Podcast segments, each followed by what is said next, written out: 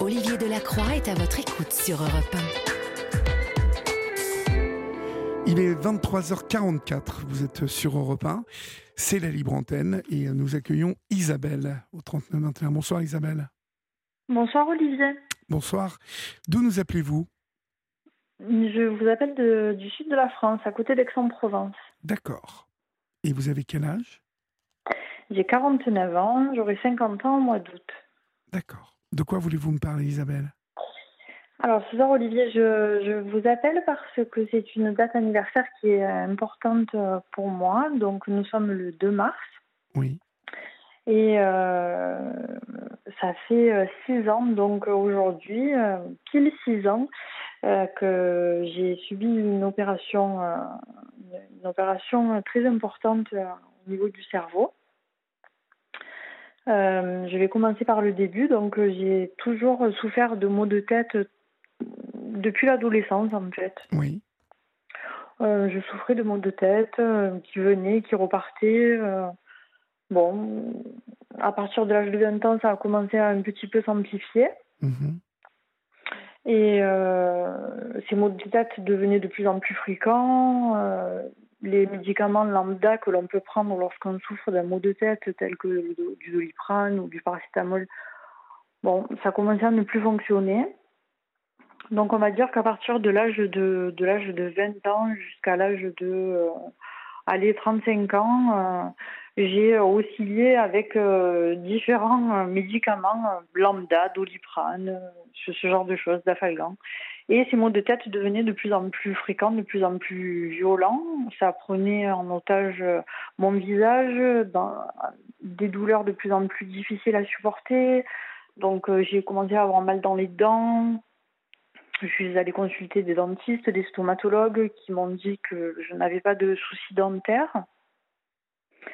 Euh, ensuite, comme j'avais ces maux de tête, j'ai commencé à consulter des neurologues euh, malheureusement, euh, vous savez, le, mal de tête est un peu stigmatisé, ça l'est toujours encore hein, à l'heure d'aujourd'hui. Lorsque vous dites que vous avez mal à la tête, on ne vous prend pas forcément au sérieux, voyez.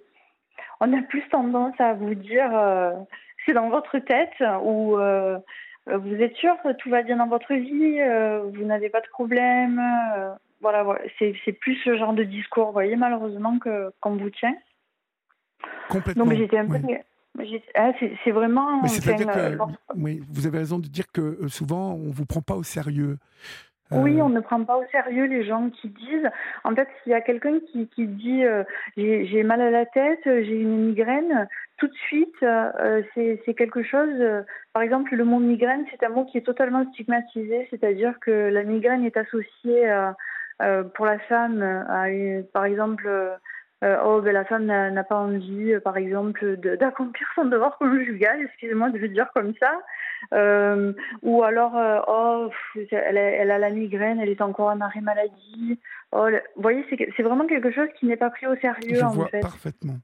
Je vois parfaitement. Et, et donc, j'ai commencé à consulter tout un tas de neurologues en me disant ben, que j'avais mal, quoi, en fait, que et tour à tour, euh, ben, chaque neurologue que j'ai consulté, euh, c'était, j'étais jamais prise au sérieux. En fait, on me disait euh, non, mais mais vous êtes sûr, tout va bien dans votre vie, dans votre famille. bon, il y en a même un qui m'a dit prenez des antidépresseurs. un autre qui m'a dit mais non, mais c'est dans votre tête, tout, tout, tout, ce que vous nous décrivez comme douleur, vous n'avez rien, vous êtes en bonne santé. Mais moi, j'étais pas folle quand même ces douleurs, je les avais, elles étaient de plus en plus violentes, c'était de plus en plus difficile à gérer. Et je suis arrivée à un tel niveau de violence, de douleur, en fait, que, comment dire, je, je me disais, c'est pas possible. Enfin, toutes les nuits, je vivais un cauchemar. J'étais prostrée dans ma salle de bain avec des douleurs atroces. Et un jour, je suis allée euh, voir un énième. Euh, non, un jour, mon médecin généraliste m'a dit euh, écoute, on va passer une IRM du, du cerveau. Oui. Voilà, donc j'ai passé une IRM du cerveau et euh, le, radiologue est venu me voir en me disant écoutez, vous avez absolument besoin d'aller voir un neurochirurgien. Donc ça, c'était en 2015. Vous avez absolument besoin d'aller voir un neurochirurgien parce qu'il y a euh, des points de contact entre votre nerf trijumeau et les petites artères donc qu'il y a dans le, dans le, dans le cerveau et c'est ça qui doit vous faire vos douleurs. Donc j'étais quand même contente, entre guillemets, qu'on ait trouvé quelque chose et que je, que je n'étais pas folle, quoi. Je suis allée donc consulter un neurochirurgien. Je, je me rappelle comme si c'était hier. J'étais dans la salle d'attente, j'étais broyée une fois de plus par les douleurs, donc il m'a appelé par mon nom de famille. Je suis rentrée dans son bureau, mhm. j'avais porté l'IRM. Euh, il m'a dit euh, Écoutez, je suis attendue au bloc. Donc je lui ai dit Je m'excuse, enfin, si vous n'avez pas le temps de me recevoir aujourd'hui, je peux revenir, mais moi je souffre beaucoup, j'attendais beaucoup de ce rendez-vous.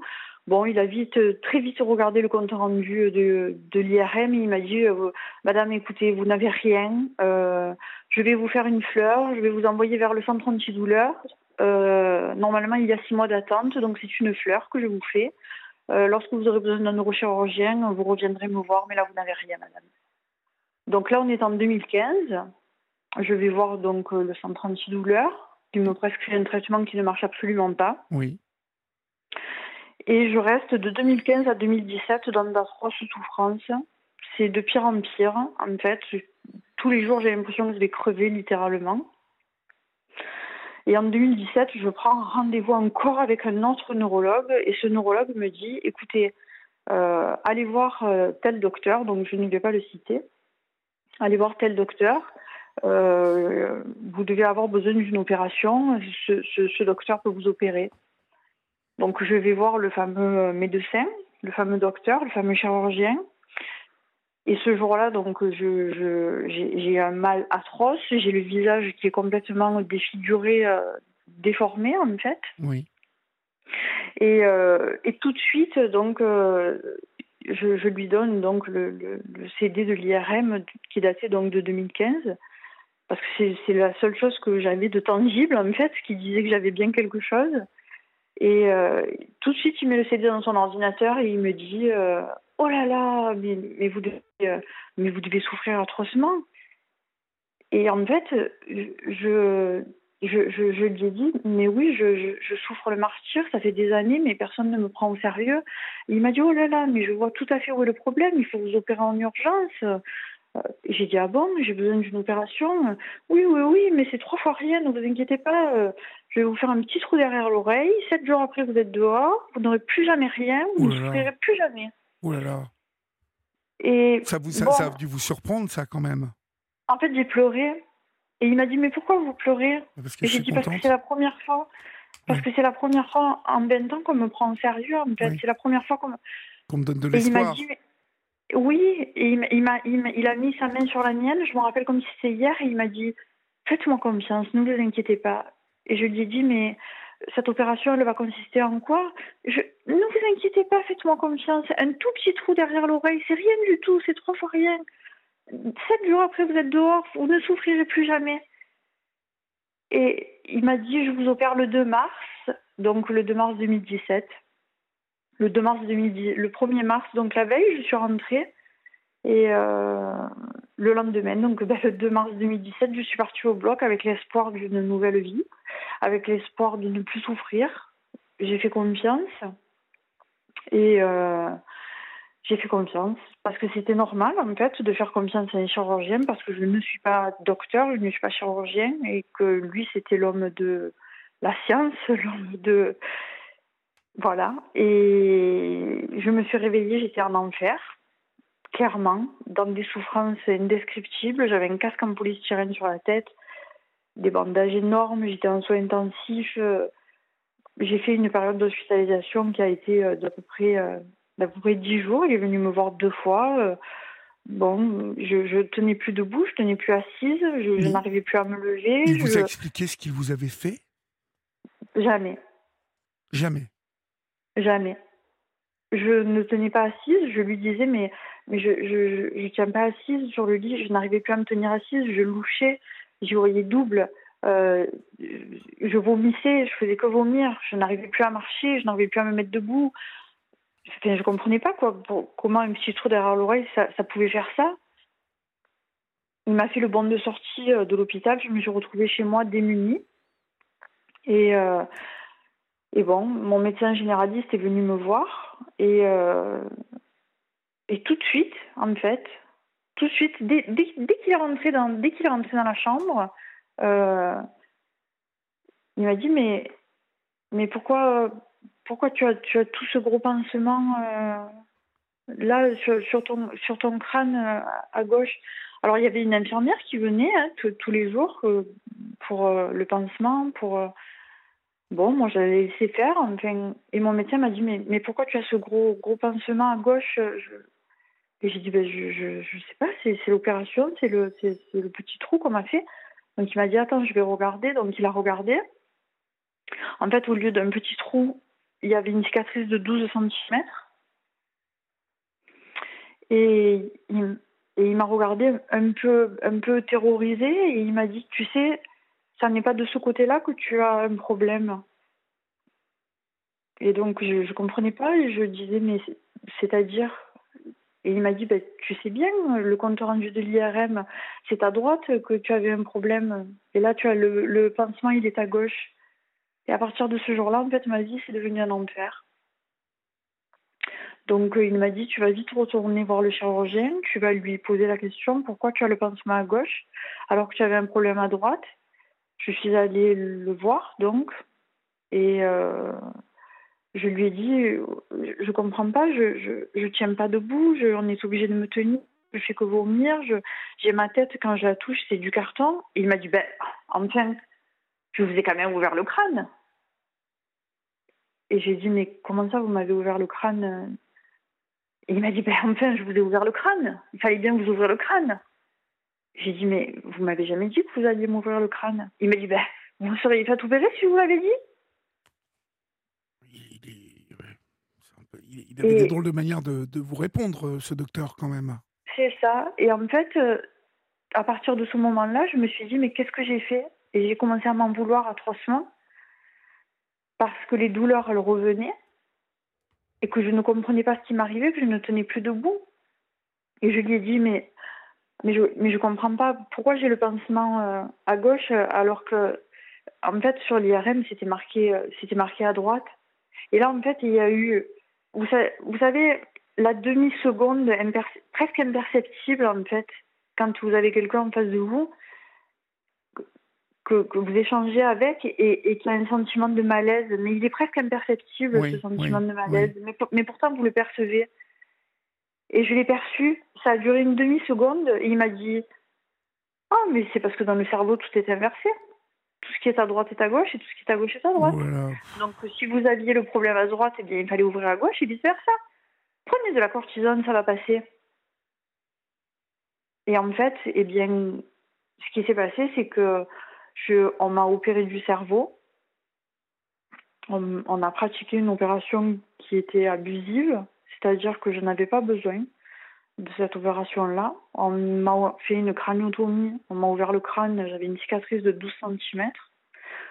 En m'ouvrant le crâne, donc du mauvais côté, puisque c'était à droite que j'avais le problème et qu'il m'a ouvert le crâne à gauche. Oui. Il a détruit tout mon organe vestibulaire et c'est la raison pour laquelle je ne tenais plus debout parce que l'organe vestibulaire, en fait, vous l'avez des deux côtés et c'est ce qui permet au cerveau de, de, de, vous maintenir en position debout et de ne pas tanguer, vous voyez. Les mmh. informations parviennent au cerveau des deux côtés. Et moi, il avait détruit mon, mon organe vestibulaire, donc c'est pour ça que je tenais plus debout. J'ai eu encore euh, pratiquement euh, un an et demi. Euh, un an et demi d'errance, de douleurs atroces, avant de pouvoir finalement savoir ce que j'avais réellement. Et en fait, j'avais une maladie donc qui s'appelle l'algie vasculaire de la face, qui ne nécessitait absolument pas d'opération.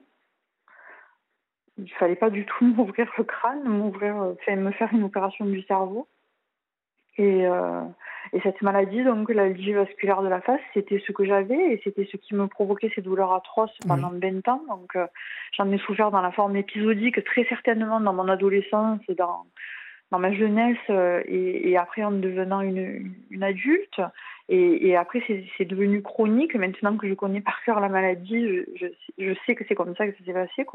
C'est devenu chronique et, et personne n'a jamais été capable de poser un diagnostic. quoi. Et encore de nouveau, en 2023, il y a entre 5 ans et 7 ans d'errance pour, euh, pour cette maladie, pour la disease vasculaire de la face, qui est appelée tristement par le nom de maladie du suicide, tellement les douleurs qu'elle qu'elle engendre ne sont pas humaines. Et voilà. Et aujourd'hui, donc, ça fait six ans que j'ai eu cette opération boucherie. J'ai mis six ans à pouvoir en parler sans pleurer. J'ai mis six ans à pouvoir récupérer euh, mon équilibre euh, à force de rééducation, de, de volonté, de pleurs et de beaucoup d'autres choses mhm. aussi.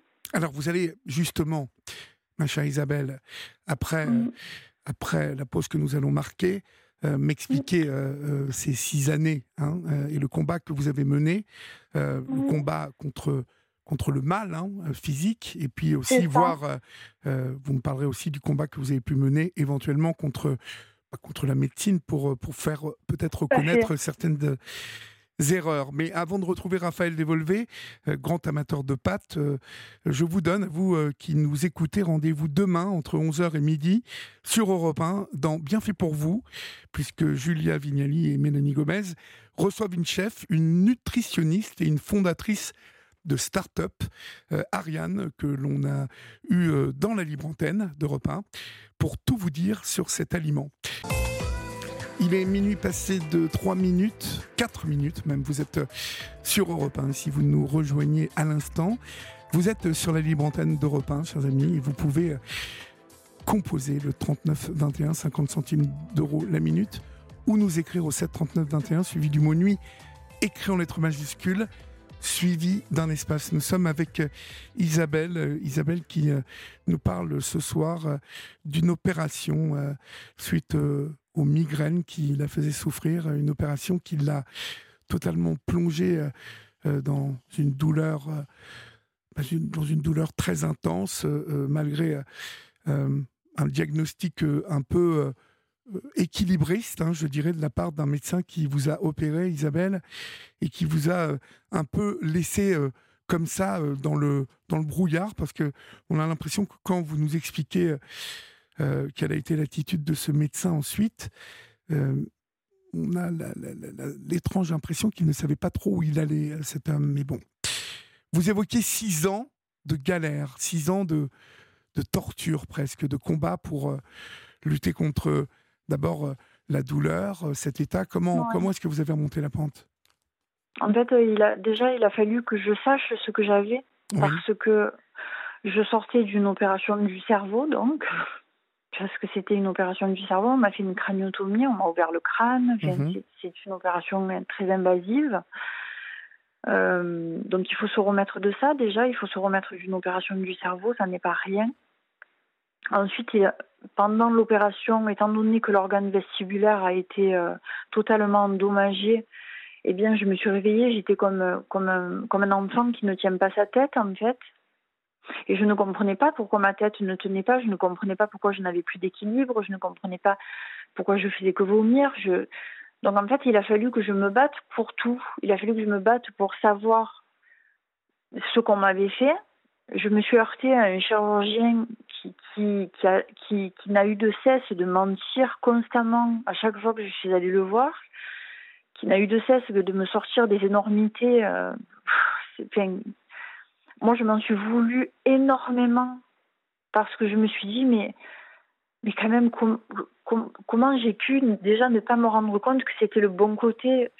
Celui qui était marqué à l'IRM, mon médecin généraliste a appelé le centre de radiologie, a demandé s'il n'y avait pas une erreur de frappe, s'il avait pas, tellement c'était gros, tellement c'était énorme, en fait, qu'on ouvre un crâne du mauvais côté.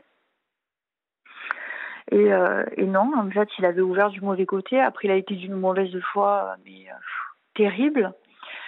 Euh, j'ai décidé de ne plus de ne plus jamais aller le voir. Euh, tout le monde avait beau me dire mais c'est très grave ce que tu as subi, c'est très grave ce que tu as subi, il faut que tu portes plainte.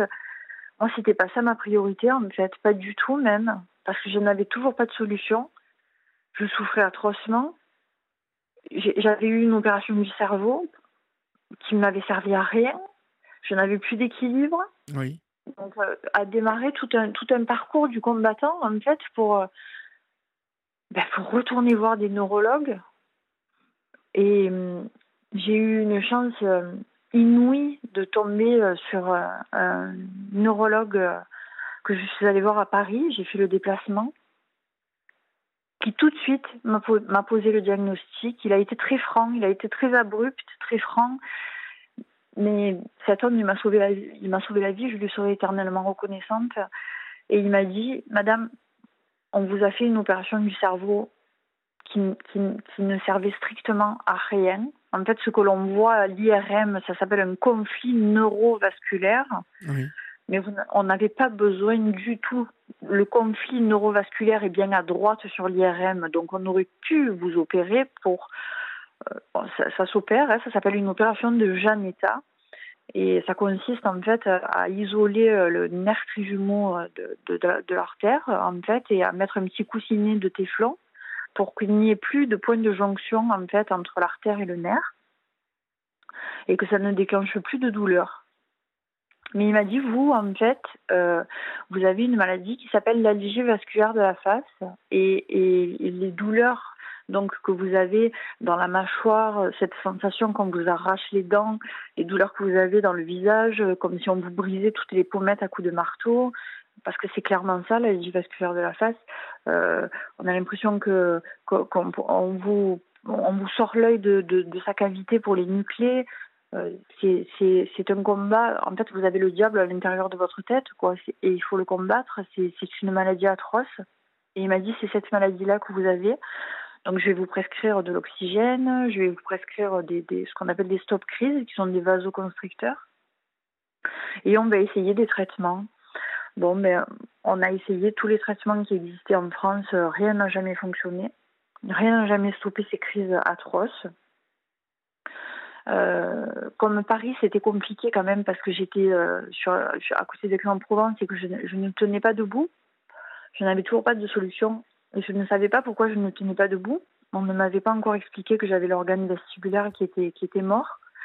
Donc j'ai fait en parallèle tout, un tas d'examens ben, pour comprendre pourquoi je ne tenais plus debout. Donc c'est là qu'on a découvert, en fait, en faisant des IRM, des scanners, que tout mon organe vestibulaire était, était mort à 100% à gauche et c'était pour ça donc que je n'avais plus d'équilibre.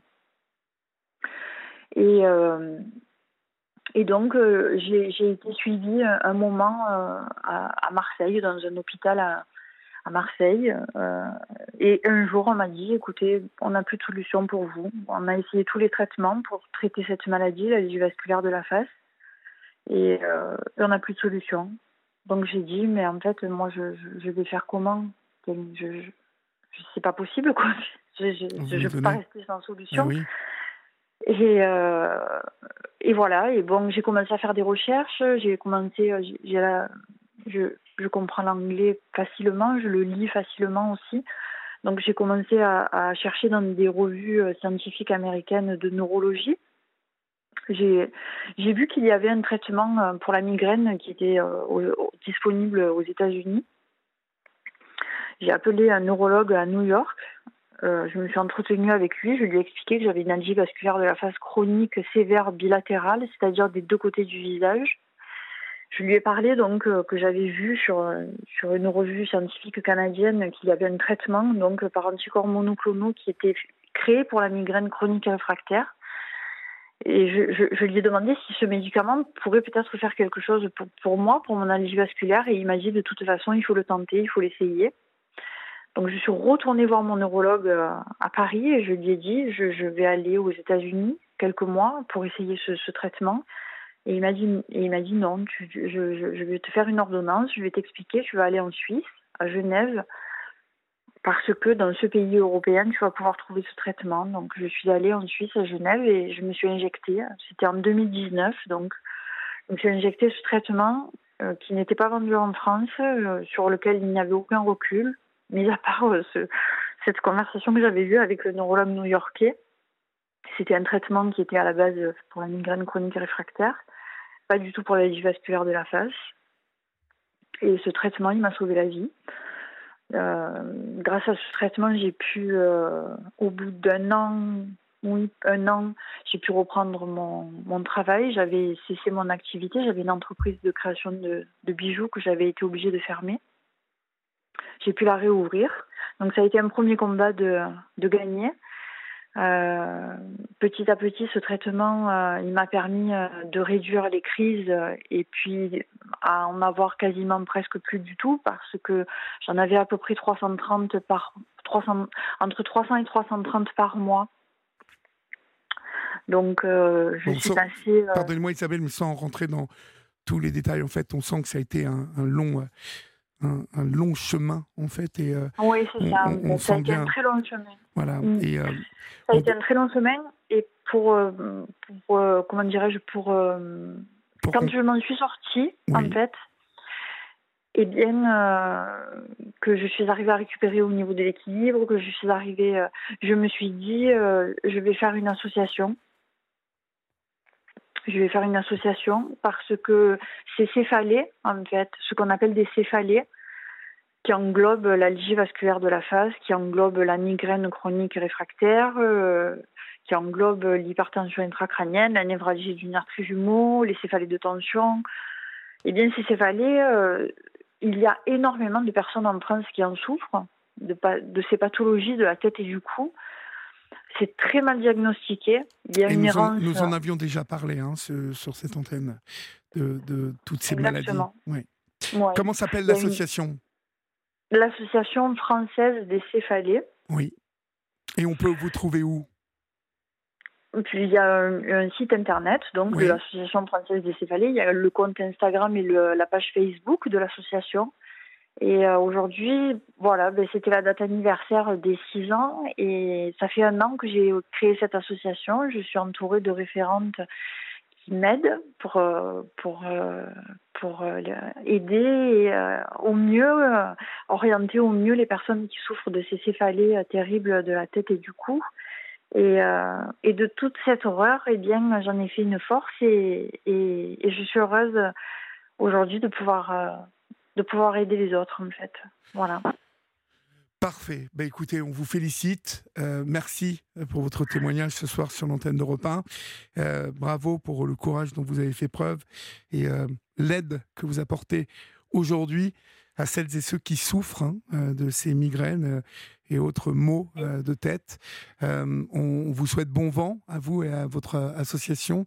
Et puis, Merci euh, beaucoup, donnez-nous des nouvelles régulièrement. D'accord? Oui, je ne manquerai pas. Je ne manquerai pas. Merci beaucoup. Au revoir, Isabelle. Bonne nuit. Au revoir. Au revoir.